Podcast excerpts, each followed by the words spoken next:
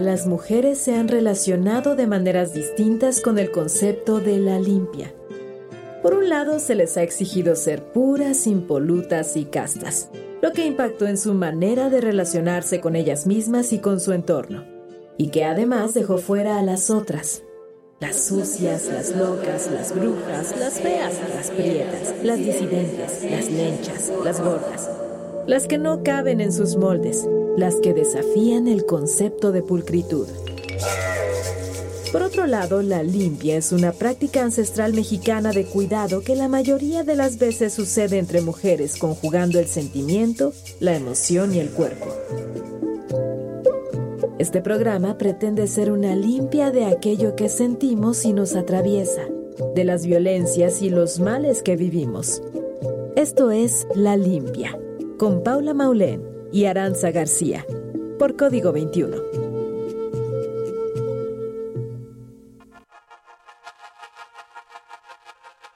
Bienvenidas, bienvenidos, bienvenides a otra semana más de su podcast de confianza y favorito de toda la radio, a este espacio de reflexión y de catarsis donde nos queremos acudir todo aquello que no nos gusta, que nos duele o de plano que no nos hace sentido. Y pues nada, estamos... Es el episodio 27, amiga. Órale, ya. Ya llevamos mucho tiempo. Mucho. No, más de lo que hubiéramos imaginado. Pues más de medio año, por lo menos. Sí, ya medio año haciendo esto. Cuéntenos cómo les va en su medio año, si este programa les ha servido para liberarse de, de alguna tensión. La verdad es que el tema del día de hoy está bien bueno. Cuando Pepito y yo lo estábamos armando y dijimos, no, creo que necesitamos 40 limpias de... Sí, exacto. De este, de este problema que vamos a a problematizar, dices tú. Pues a, sí, desentramar, a desentramar, a quitarnos lo que nos duele. Sí. Yo soy Aranza. Yo soy Paula Maulén y me gustaría aprovechar este momento para confesar una cosa. Que a Ara y a mí no se nos estaba ocurriendo de qué hacer este episodio. ya es el que- 27, hermanas, ya. Es que... Ya, sea, ya, ya. Pero estaría buenísimo que nos dijeran de qué les gustaría que habláramos y para ir planeando también como los, los episodios en conjunto, o sea, pues si quieren venir estaría buenísimo, pero si no, pues por lo menos que nos sugieran temas porque en verdad ayer teníamos el cerebro seco, entonces Hasta que se nos ocurrió esto y necesitamos trácatela ayuda. a Sí, liberarnos y además de todo. es, bueno, o sea, como que fue como, ah, tengo muchas cosas que decir. Ah, no este sabía que tenía muchas cosas que decir. Oigan, sí, porque mucho escribir, o sea, nos volvió a escribir Fer Chávez para decirnos que, que en verdad le encanta este programa, nos puso que es justo y necesario. Me Amo, escribió. Promocionenos, amigas. Sí, compártanos. Me escribió Ana Valeria también para decir siempre tarde, pero siempre escuchando la limpia, las amo. Es como, bueno, ¿y a qué hora van a venir? Sí. Este espacio es un espacio que se piensa en comunidad, en colectivo y siempre son bienvenidas, bienvenides a platicarnos y a que también se puedan limpiar de eso. ¿Y de qué vamos a hablar hoy, Pepito? Pues miren, seguro ya vieron el título. Entonces tampoco es un misterio.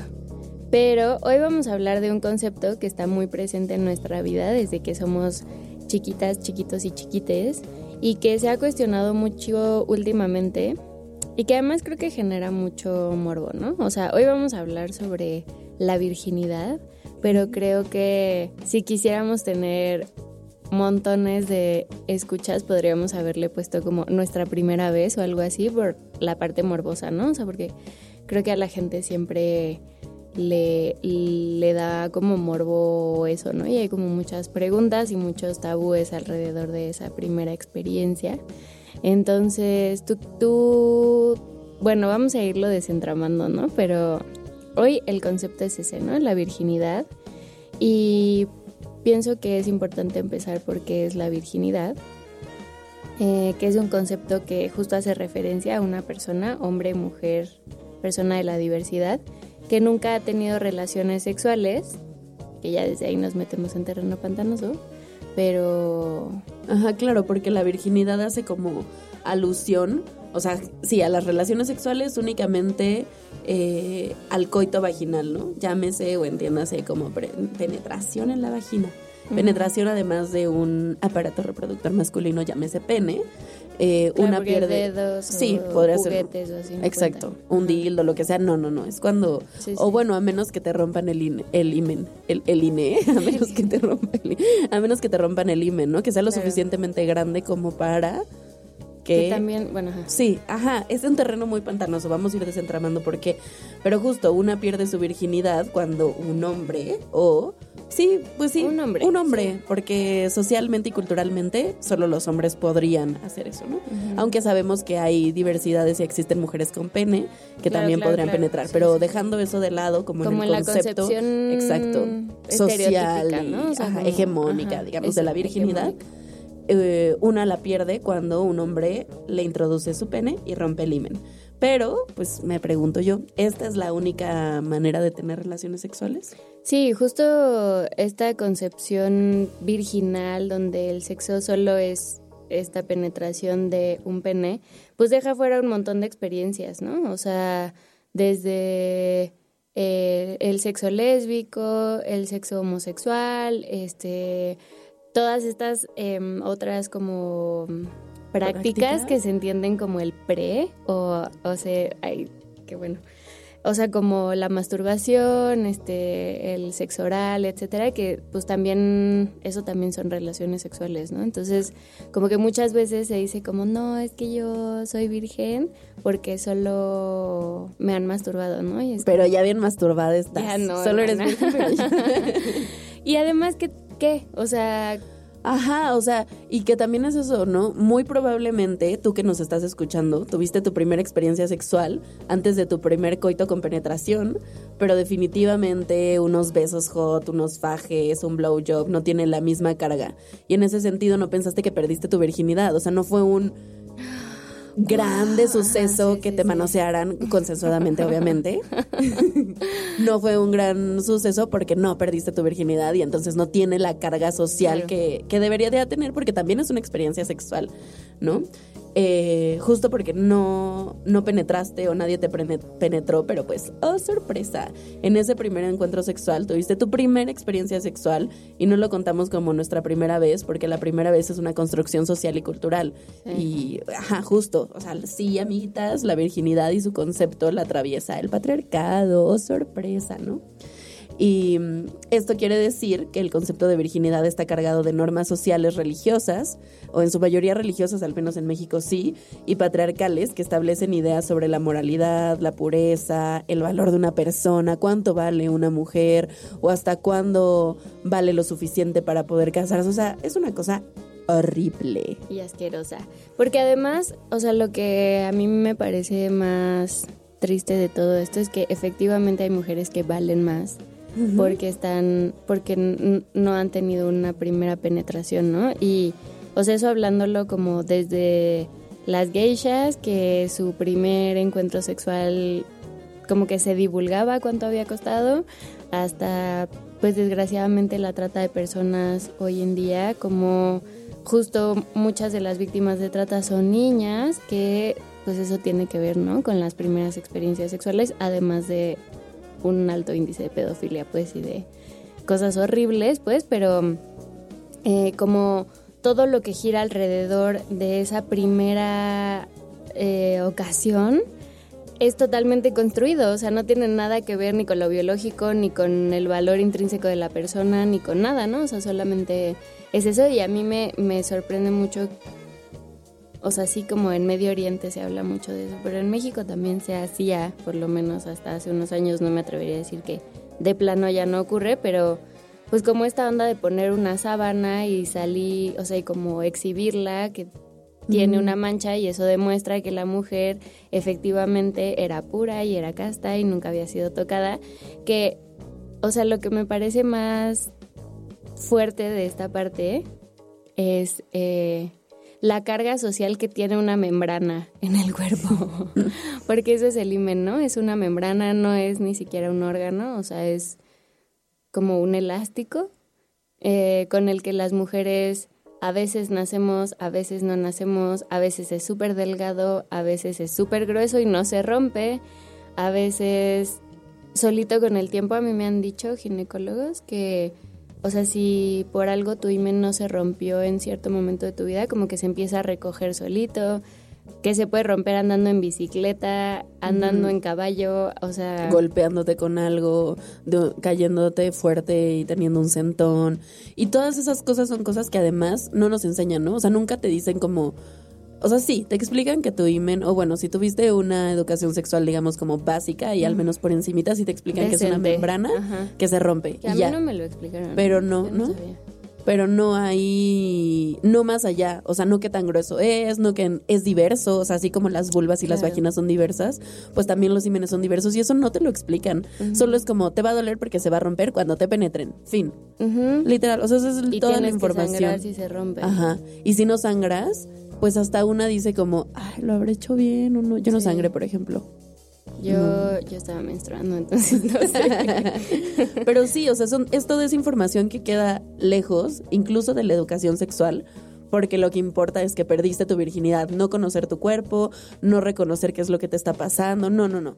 Y bueno, con estos ejemplos que Pepito mencionaba, como lo de las geishas, o incluso que en el trabajo sexual, y no en el trabajo sexual, sino en contextos de trata, eh, donde las mujeres vírgenes o que se ven virginales cuestan más y se paga más por eso, pues podemos ver que la virginidad en efecto es una manera de opresión de la sexualidad femenina que ha sido utilizada para controlar y limitar la autonomía de las mujeres y los cuerpos.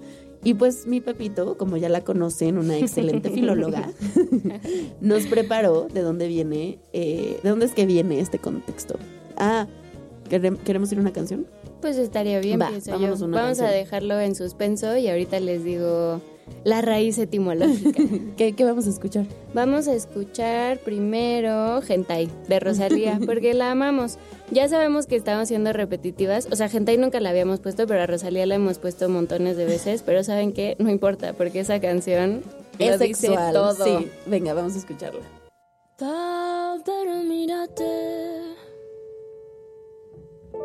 No pienses más, nada que pensar. Tan rico no puede ser de corona, pero estoy en cuera. Te quiero ride como mi bike. Hazme un tape, modo spike. Yo la batí que se montó. Segundo, chingarte. Lo primero, Dios. So, so, so, so, so, so good. Good. Good. So, so, so good. So, so, so good. So, so, so good. So good. Mm, so good. Enamorada de tu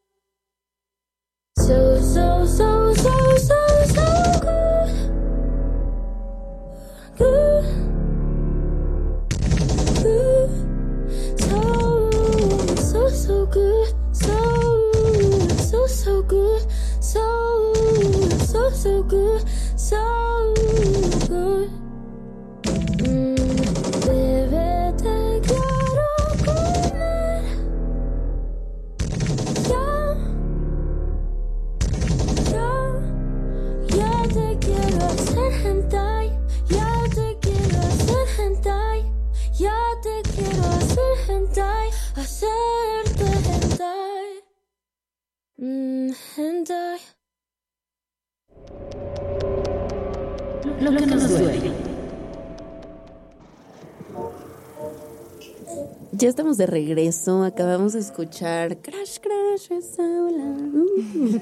me encanta, me encanta ese momento. De verdad siento que... ¿Que de las metralletas? Que sí, o sea, Ah. el momento de la canción, de, de las metralletas, así siento que sí se siente así un... Sí, me gusta. Y me gusta lo melosa que es la música y lo vulgar que es la letra. Amo. Y aparte como, no sé, este final de sí, sí, tal cual, explota la ola y tú estás... me gusta, gran canción para hablar de sexo de coito. Y bueno, no- antes de irnos a esta canción, les dejamos un poco en un suspenso, que no sé si sea un suspenso así de que cliffhanger, porque a mí sí me mundo interesaría saber la pero- raíz etimológica de la palabra virginidad. Y aquí les traigo la respuesta. Pues viene del latín Virgo Virginis, o sea, las personas que son signo zodiacal Virgo. ¿Son vírgenes? Son para siempre. Em, que en su momento hacía referencia a una mujer joven y nada más que eso, no tenía nada que ver con la sexualidad, con experiencias de las personas. Eh, también, o sea, yo hice como una búsqueda y ahora si ustedes lo buscan, o sea, eso viene como en los diccionarios del latín al español, pero en internet lo que sale solamente es una persona que no está casada o una persona que no ha tenido relaciones sexuales, ¿no? Em, y bueno, cuando después de hacer esa búsqueda me metí a la RAE. Eh, porque aquí en este programa la RAE nos da igual, pero para buscar definiciones, sobre todo históricas, funciona muy bien, ¿no? Entonces, la primera acepción que sale en el diccionario de la lengua española de la RAE es persona que no ha tenido relaciones sexuales. Y después vienen varios y quise retomar dos que están como hacia el final. La número siete es dicho de la tierra que no ha sido arada o cultivada, o sea que no nadie la ha tocado. Y eh, la acepción número 8 es dicho de una cosa que está en su primera entereza y no ha servido aún para aquello que se destina, Qué fuerte, chica. como las playas vírgenes, ¿no? Y entonces, pues ya siendo megañoña, pues justo es como los significados de las palabras se empiezan a expandir y abrazan muchas otras cosas, ¿no? O sea, como una playa virgen quiere decir que no hay mucha civilización, que no hay grandes cosas ahí, que no ha sido tocada por el hombre, ¿no?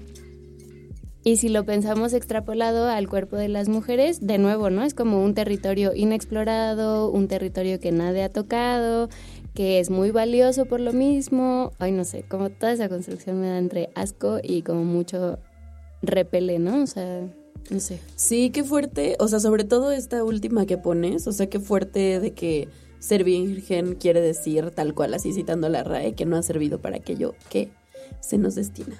O sea, que pues si una mujer pierde su virginidad antes del matrimonio, pues entonces es una piruja o una puta. o- entonces, pues básicamente las mujeres solo servimos para concebir y Sí. casarnos. Y qué fuerte. Creo que justo, o sea, todo este contexto que nos das me gusta porque aparte pues nos enseña como lo, lo urgente que es limpiarnos de este concepto que aunque cada vez más se ha criticado y problematizado más y justo tenemos mucho mucha más información que cuando teníamos 16 años y solo nos habían explicado que se nos iba a romper el himen y ya em, pues o sea, sí, hay mucha más información, pero pues ya saben, ¿no? Una va arrastrando la culpa católica generacional. Así que, pues sí, justo es como todo lo que explicas, para mí es evidente lo urgente que es limpiarnos de la virginidad. Entonces, pues nada. Pues, eso nada, estamos vamos. haciendo. Pero es que además a mí lo que me llama mucho la atención es que justo creo que ya llevan, llevamos varios años diciendo como la virginidad no existe, eso es una construcción social, bla. Pero uno creo que no se entiende del todo a qué nos referimos cuando la virginidad no existe, porque obviamente existen las personas que no han tenido relaciones sexuales y a eso no se refiere, ¿no? O sea, em, y, y por otro lado, este, o sea, como, sí, pues como a lo que se refiere esa frase de la virginidad no existe, es más bien a hacer evidente que todo esto que gira alrededor de esa primera vez, entre comillas, eh, es un constructo social, ¿no? O sea, la pureza, la, mm, qué sé yo, el valor, eh, el que seas material para matrimoniarte o no. o... E incluso no ser material de deseo, ¿no? O sea, las mujeres que sí, sí. son material de deseo para las personas, entonces no son mujeres que sirven al sistema porque no es la mujer que quieres como tu esposa, ¿no? Que eso se replica, ay, en esto, sí, el otro día estaba platicando con mis amigas y entonces estábamos hablando del complejo de Madonna, que si no saben qué es ahorita se los explico, pero, o sea, literal siento, a ver, no sé, lo, lo acabo de pensar ahora y así como lo acabo de pensar lo voy a decir, pero siento que viene desde esta concepción de que hay mujeres que son deseables y mujeres que no.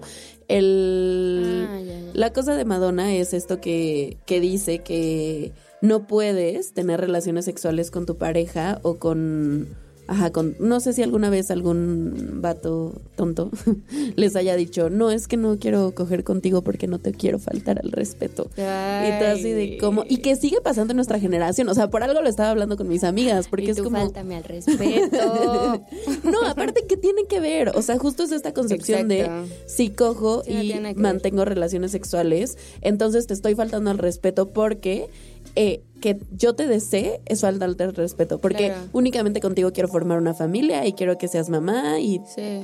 Claro, como si el deseo sexual fuera una falta de respeto y el problema es cómo se manifiesta ese deseo sexual, que es así, son faltas de respeto, ¿no? O sea, desde los piropos, los abusos, este, el no consentimiento, etcétera, esas, o sea, eso sí, y son delitos y es grave.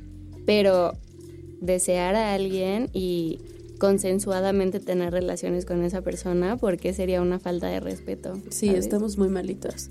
Eh, antes de pasar a lo que nos duele, que creo que ya un poco comenzamos a pasar, nos vamos a, a escuchar una segunda canción. Que Pepito propuso que se llama Duro y Suave de Leslie Grace. Porque claro, hoy vamos a hablar solo de canciones de sexo Obvio. o que te hagan alusión. Entonces, regresamos. Yo no sé si tú me quieres, pero a mí me va y me viene porque yo te quiero para mí solita. No quiero soñar intensa, pero dime si me piensa porque yo te quiero para mí solita.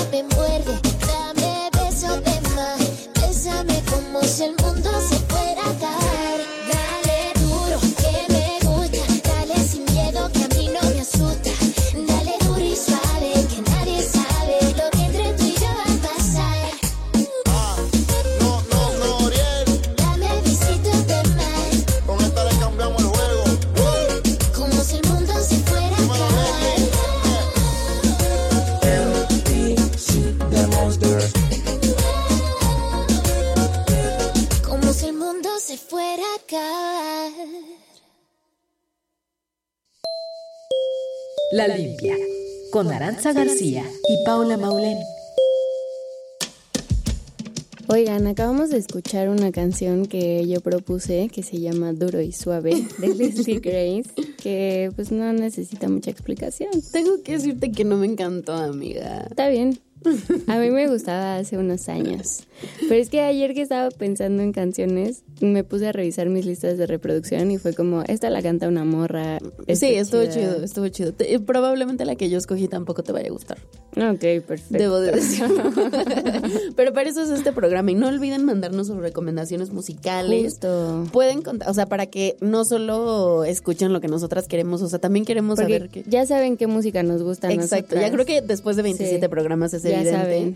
Escríbanos por favor al WhatsApp 55 40 89 45 09, lo repito, 55 40 89 45 09 o a las redes sociales de Código, que estamos en Instagram y en Twitter como Código 21-radio o a nuestras redes personales. Yo estoy en Twitter como Aranza la Guapa.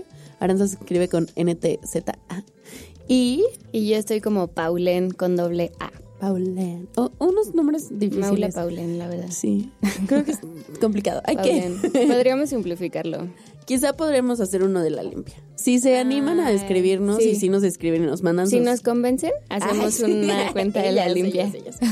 Pero bueno, ya estamos como, ya hablamos un poco de qué es la virginidad, qué es un constructo social, que se usa como una manera de oprimir los cuerpos, eh, los cuerpos en general, nada más que evidentemente como en este eh, pues sistema patriarcal, los cuerpos como que más se ven violentados por eh, la virginidad, pues son los de las mujeres o los cuerpos con vulva. Sí.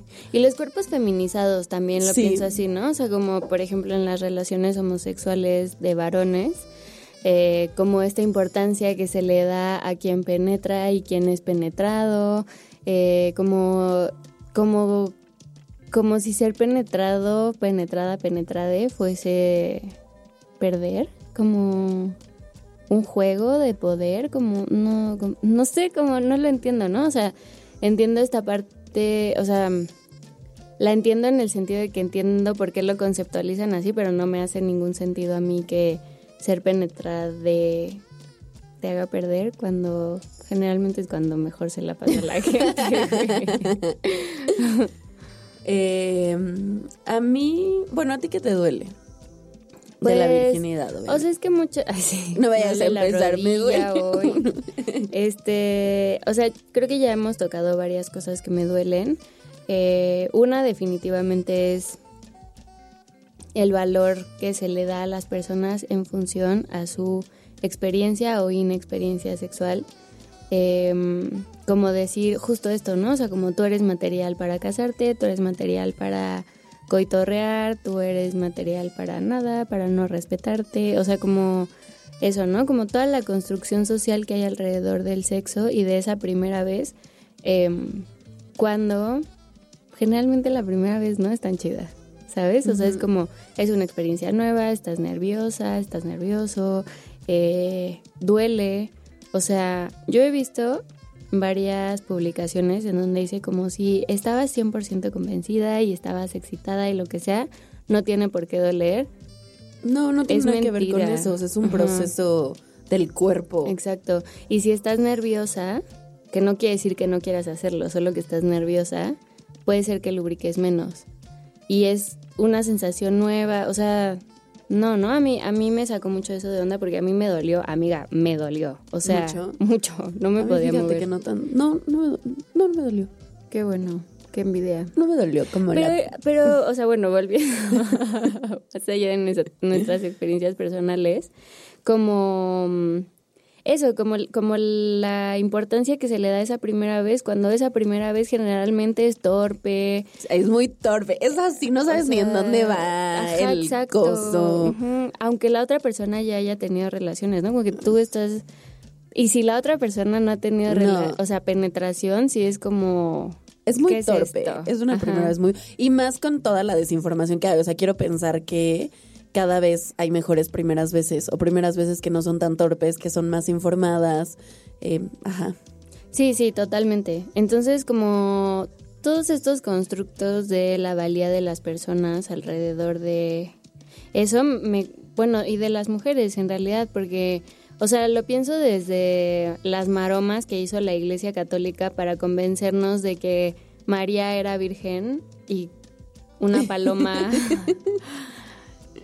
le puso un bebé en el vientre sin nada de penetración ni nada, o sea, como todo bien, si María no era virgen no pasa nada, de todas maneras parió al Mesías, ¿no? O sea, como ¿por qué sería menos valiosa por haber sido penetrada, ¿no?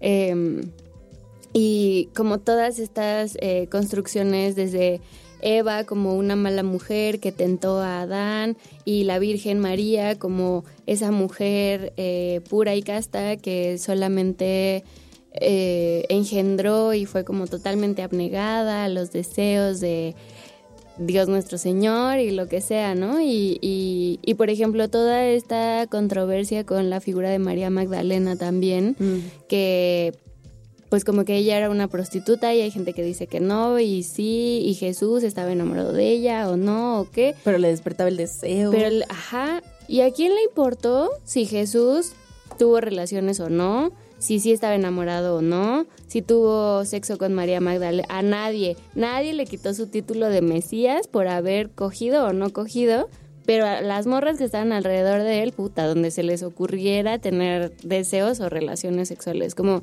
toda esa construcción que viene, o sea, como que siento que hemos desechado muchas cosas que dice la Biblia que no, o sea, como que a mí no, o sea, sí me gustaría separar como la religión en sí misma, como con las prácticas que, que la iglesia tiene, em, pero como esta construcción alrededor de la sexualidad de pues lo voy a decir así, aunque me vaya a ir al infierno, ¿no? Pero como de las personajes mujeres de la Biblia que no son relevantes con nadie más, ¿no?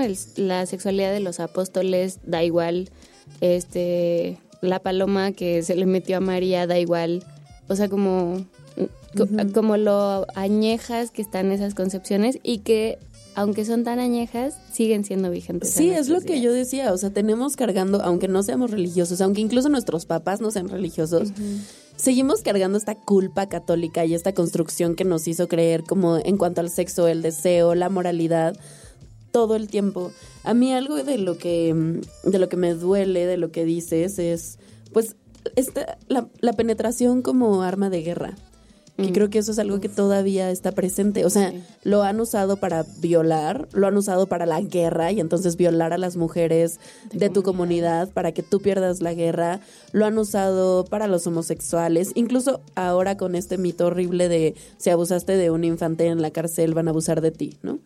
Em, sí, eso, o sea, la penetración se vuelve un arma de guerra y entonces desde ahí creo que estaría súper interesante que aquí al programa vinieran hombres. Eh, o personas con pene a hablar de la penetración y a limpiarse como de todas esas ideas, estaría increíble que cargan, porque siento que eso para ellos también es una manera, por eso digo que la virginidad como presión de los cuerpos, obviamente va a haber unos cuerpos que sean más oprimidos que otros, pero creo que toda la construcción que se hace en el en torno al pene te permite disfrutar de un montón de cosas. Y por otro lado, eh, pensando a estos cuerpos que emiten al deseo, ¿no?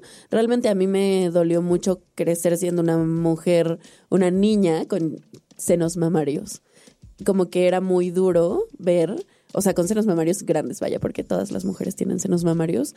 Eh, eso, como no, no eres un objeto que pueda recibir amor. Ah, ok. Como la hipersexualización. Ajá, la hipersexualización de, mi cuerpo desde muy niña, como solo emites el placer, ¿no? Y desde ahí muchas cosas que me sucedían en la escuela por parte como de maestros, como, no, no te puedes vestir así porque incitas al deseo, y entonces los alumnos, y pues sí, o sea... solo existiendo. Ajá, y yo de que hace calor, y solo me acaba de crecer esto que ni yo misma entendí cuando... Claro. Em, o incluso sí, o sea, ciertos comentarios que se hacen horribles para el cuerpo, ¿no? Que justo dicen adolescentes cuando tú también eres un adolescente que estás entendiendo tu cuerpo. Creo que eso es muy doloroso y viene de aquí. También probablemente haremos un programa de la sexualización de los cuerpos.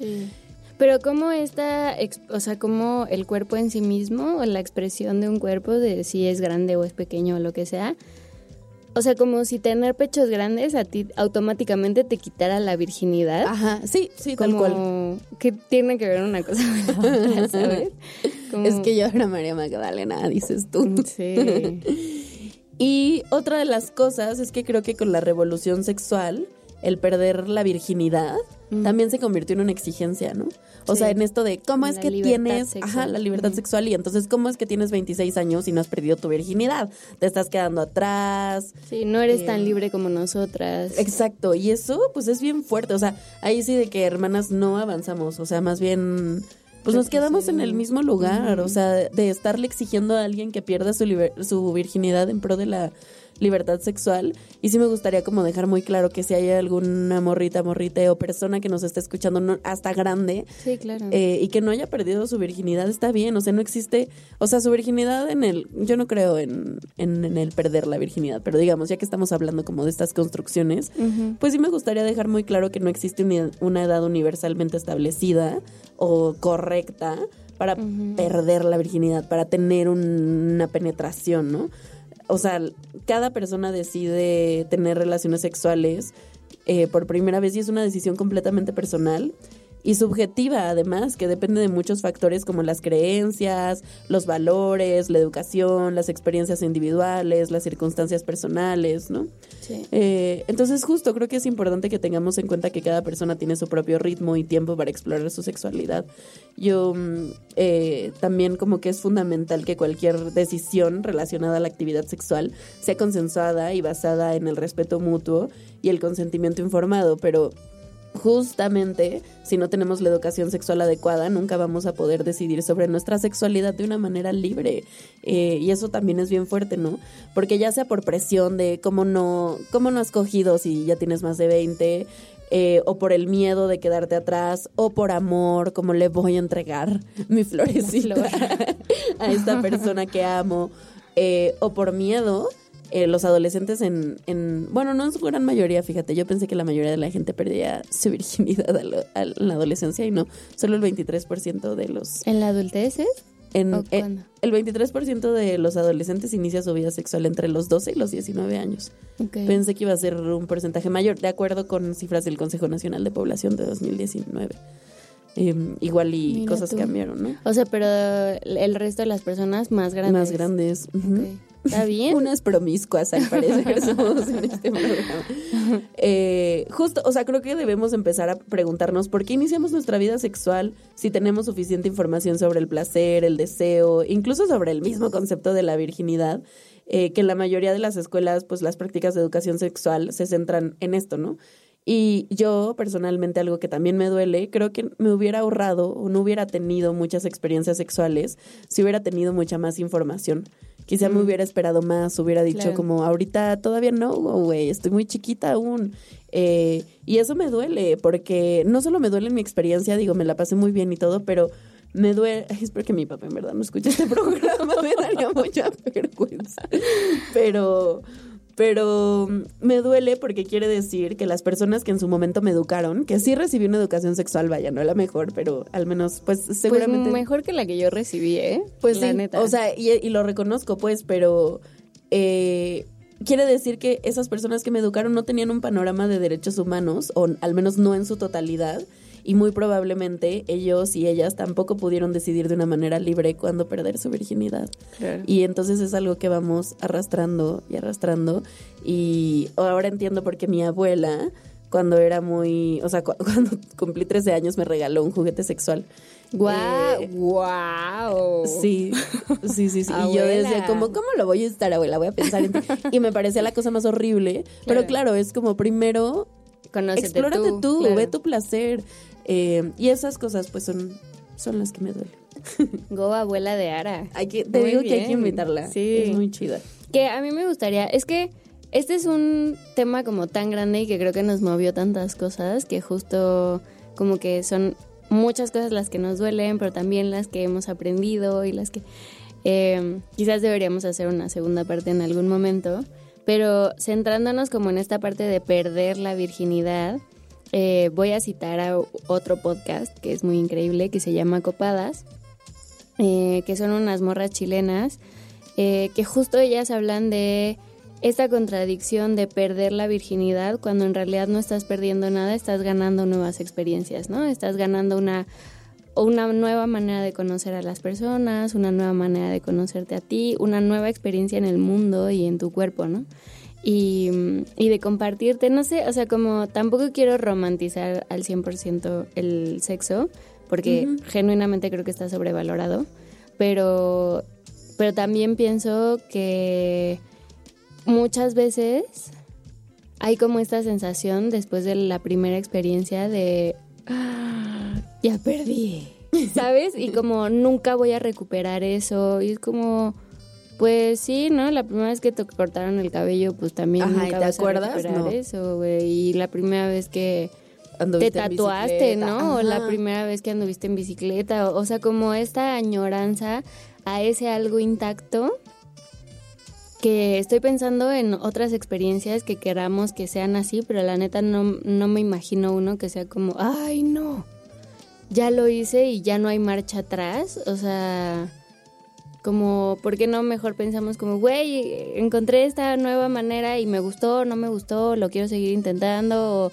mejor ahorita no y me espero, o, o sea, no sé, como... Ajá, y que le quita también la parte de explorar, ¿no? Porque es como, hay solo coito, da igual como lo introduzcas, introdúcelo. No, y hay toda una parte rica, literalmente, de explorar tu cuerpo, explorar con el otro, tú sola.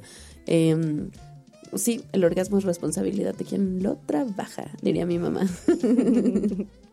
o sea, de uno mismo, vaya. Pues sí. Em, ¿Y cómo le hiciste tú para sanar todas estas cosas? Bueno, no sé si tengas otro dolor que quieras compartir. no, no, ¿Cómo le hiciste para, para sanar todas las cosas que, que comentamos? Es que siento que es difícil porque creo que la parte sexual tiene mucha carga, ¿no? Socialmente y es difícil como desentramarla. Eh, yo la verdad es que siempre estuve muy feliz conmigo misma. Mm. Eh, en el sentido de que mis amigas estaban teniendo relaciones y me jodían con que qué pedo que yo no. Y me esperé hasta que me quise esperar y como que nunca sucumbí ante esa presión. Em, y mi primera experiencia sexual de penetración fue con una persona que amo profundamente, que fue, o sea, justo pienso mucho, tuve una maestra de ballet hace un millón de años que ella siempre decía como, para esa primera experiencia, y yo la extrapolaría a cualquier experiencia sexual, eh, como que tiene que estar ok el cómo, cuándo, con quién y dónde. Si una de esas cuatro cosas no está funcionando, entonces quizás no es el momento Ah, de está hacerlo. bueno ¿no? ese. Em, entonces, si no es el lugar, pues no pasa nada, ¿no? Si no es el momento, si no es la persona, si no es la manera, todo fine con eso y, y yo, o sea, digamos que entro dentro de ese 23% del que tú hablas, pero estoy al final, ¿no? O sea, como que mi primera experiencia sexual de esa manera fue a los 19 años y no me arrepiento en lo absoluto y como que siempre me acuerdo de esa sabiduría como muy intuitiva que tuve y, y me gusta, ¿no? Me, me gusta que me siento bien conmigo misma pensando eso. Mm, qué bonito. Y qué bonito ese como mapita de, de preguntas que nos compartes. Creo que Sí, es muy valioso. A mí lo que me sanó, pues fue eso, hablar con más mujeres, o sea, ya después, hablar de esto, de la virginidad, de qué onda y comprender que, que no somos nuestras experiencias sexuales, que no somos lo que piensan de nosotras por querer coger o por decidir no hacerlo, eh, y entender que mi placer sexual es importante más allá de las imposiciones. Mm, otra cosa que me, que me ha sanado es tener orgasmos. O sea, yo sé que puede parecer una tontería o yo aquí siendo promiscua, no sé. Eh, pero es que el que las mujeres tengamos, tengamos orgasmos tiene una carga política. Porque hay mujeres que se murieron y que se están muriendo en este momento sin nunca haber tenido un orgasmo. Y esto me parece súper grave, muy triste, porque justo lo que hay detrás es toda una concepción de la virginidad y, de la con- y del concebir hijos em, que se basa en el control, pero además son mujeres que nunca disfrutaron de su placer o no se les enseñó y por lo tanto vivieron siempre para el placer de las demás. Por eso para mí tener orgasmos es una postura política que vivo y gritaré siempre con convicción. Eh, una, una gran amiga que es especialista en el clítoris, ella fue quien me enseñó esto, ¿no? Me dijo como yo cuando grito, grito de placer por todas las que no pudieron hacerlo. Eh, y para mí es muy fuerte porque tengo familiares cercanas que justo se van a morir sin haber tenido un orgasmo. Entonces a mí eso me duele mucho y pienso como en todo, que aparte son mujeres que tuvieron muchos hijos. Entonces eso a mí me duele un buen. Y yo puedo hacer un paréntesis. Claro, claro, claro. Que creo que deberíamos hablar también, es que ya están saliendo otros temas, de la brecha del orgasmo, porque justo en otro podcast yo escuché una vez a una experta que decía que hay tan poca educación sexual que las mujeres muchas veces sí tienen orgasmos, pero no lo saben identificar.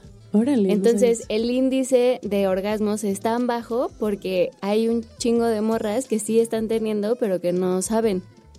Y, y, muchas otras que de plano no, ¿no? Pero ese desconocimiento a cómo se siente un orgasmo también me parece algo muy cabrón que deberíamos de platicar Ay, sí. limpia. Sí, sí, sí, me encanta.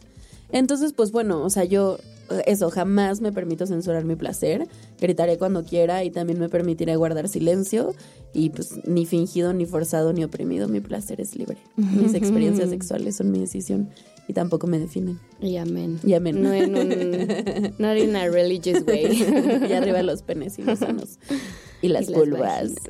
y las vaginas. Y, y abajo la construcción, tan, o sea, tanta carga de la primera vez, ¿no? Como esta onda de si no ves este fuegos artificiales y si no hay velas y pétalos de rosa en la cama y así, no, entonces no estuvo bien, como le ve. O sea, no está la chido. No la, o sea, no va a ser, o sea, yo pienso como que yo me acuerdo mucho de esa primera vez por toda la construcción social, pero ni de pedo ha sido una de mis mejores experiencias sexuales, ¿sabes? O sea, como estuvo muy bien, la guardo con mucho cariño en mi, en mi corazón y tal. Y eso, creo que como buscar los medios, o sea, eso, si hay personas que, no han tenido su primera relación eh, sexual. Porque además aquí nos estamos entrando en, la coital, ¿no? Pero ¿qué pasa con, eh, no sé, si has tenido sexo con personas que tienen pene, pero nunca has tenido sexo con personas con vulva? Y esa también sería una primera experiencia sexual, ¿no? Y en ese sentido serías virgen lésbica o sáfica o no sé, ¿no? Eh, nunca había pensado en eso. Pero, Yo nunca conté mis primeras veces así. Ajá, es que es eso, o sea, es la construcción de, de, las primeras veces. Tu primer beso, tu primer beso con un hombre, tu primer beso con una mujer, tu primer, o sea, como creo que de nuevo llegamos al, un poco a la, o yo llego a la misma conclusión que hablábamos de la Navidad y de qué tan importante era la Navidad para nosotros, es como cada quien le da el peso que le quiera dar. Y si para alguien es súper importante y se quiere casar, bueno, o sea, pues... O quiere esperar hasta el matrimonio. Ok, sí. Exacto. O, sea, no, no quiere y, ya vámonos y, o sea... sí, todo bien. O sea, creo que justo lo importante es que venga desde un buen análisis. Sí. Y por eso hago énfasis como, es que claro, la educación sexual sí tendría que hablarnos de la virginidad y de que es un constructo social de opresión y un mandato patriarcal también. Porque entonces ahí empezaríamos a entender muchas cosas y podríamos decidirlo mejor. Sí. Y pues nada, las queremos leer, queremos leer sus reflexiones. Sí, Ustedes cuéntenos. Si esto les sirvió para limpiarse. Y bueno, yo traje una canción para despedirnos. Eh, esta canción está bien chistosa, justa porque es de la cantante Anjuri, que es una cantante de Panamá, es una cantante que hace reggaetón, no es muy famosilla, pero debería, porque la neta es que lleva haciendo reggaetón pues muchos años, más allá de, más que muchas de las cantantes que hoy suenan, ¿no? Eh, y esta canción se llama Polvo a Medias y literal es, se la canta a los hombres que no quieren hacer sexo oral, porque eso también tiene connotaciones dentro de la virginidad. Entonces, pues justo, eh, ella habla de cómo las mujeres sí, y sí bajamos y sí hacemos un blowjob, pero no vayas a ser un hombre porque ahí sí no puedes, ¿no? Entonces, eh, habla de eso y pues sí, al ritmo de Polvo a Medias nos despedimos de esta gran limpia para quitarnos pues todo lo malo de la virginidad. Nos escuchamos la próxima semana en punto de las 4 de la tarde por Código 21. Bye. la cuchita. la del pelo rizo, Anjuri. DJ Grepule el ritmo que esta le va al hombre que no le gusta baja. Si dices que tengo rica la cosa, entonces pruébala con la boca. El que no baja ella. Ese es un polvo a media. Tú ponte serio que la guía le son seria. El que no baja ese es un polvo a media, un pol. El que no baja ella. Ese es un polvo a media. Tú ponte serio que la guía le son seria. El que no baja ese es un polvo a media, un polvo a media. No sé por qué tú eres así. Te gusta que yo baje y te haga el do, re, mi, salivita. Lengüita en tu mai y te suelto tu reggae, bro, bye, bye, bye, bye. Porque si yo te hago el favor, tú también tienes que hacerlo, mi amor. Si yo canto también, vuélvete un cantautor y hazme un la la la en sol mayor. El que no baja ella, ese es un polvo a media. Tú ponte serio que la guía le son seria. El que no baja ese es un polvo a media, un pol. El que no baja ella. Ese es un polvo a media. Tú ponte serio que la guía le son seria. El que no baja ese es un polvo a media, un polvo a media. Imagínate tu papacito, la 69 bien bien rico. Tú tocando la flauta y yo silbando el pito. No me lo digo y me excito. Por eso es que yo te lo digo que el sexo es de dos, es compartido. Si te hago de todo y de todo no recibo. Esto no tiene ser el que no baja ella. Ese es un polvo a media. Tú ponte, tú ponte. Ponte serio, que las guiales son serias. Oye, tienes que pararte bonito conmigo. Porque la guial andamos seria, seria, seria, seria. Hashtag polvo a media. Ey, DJ Gre, Guapi, Bruno Myers. Ey, Capi, orienta a los cuchos que la guiales no queremos polvo a media. Di que, sí o qué, Casey. Dímelo, Carolina. ¿Qué dice Nubi Kiss, la emperatriz? Y el musu, el musulini. Besitos para los somalíes crew. Yes, pieza time, pieza time. Yes, Connery, loco doquier.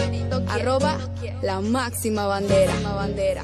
¿Y qué dice el? Nayo, Nayo, Nayo,